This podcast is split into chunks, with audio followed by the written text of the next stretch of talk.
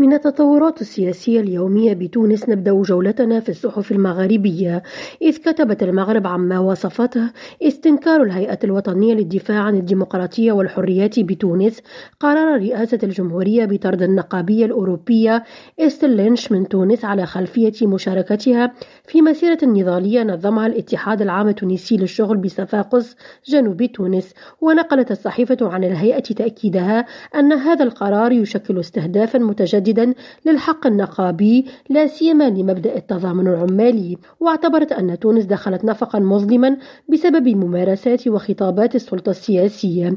بالجزائر أفادت الجري بورت بلوس بأن خبيرة أممية استنكرت القمع الذي يتعرض له المجتمع المدني والمدافعون عن حقوق الإنسان في الجزائر تزامن مع ذكرى الحراك في البلاد.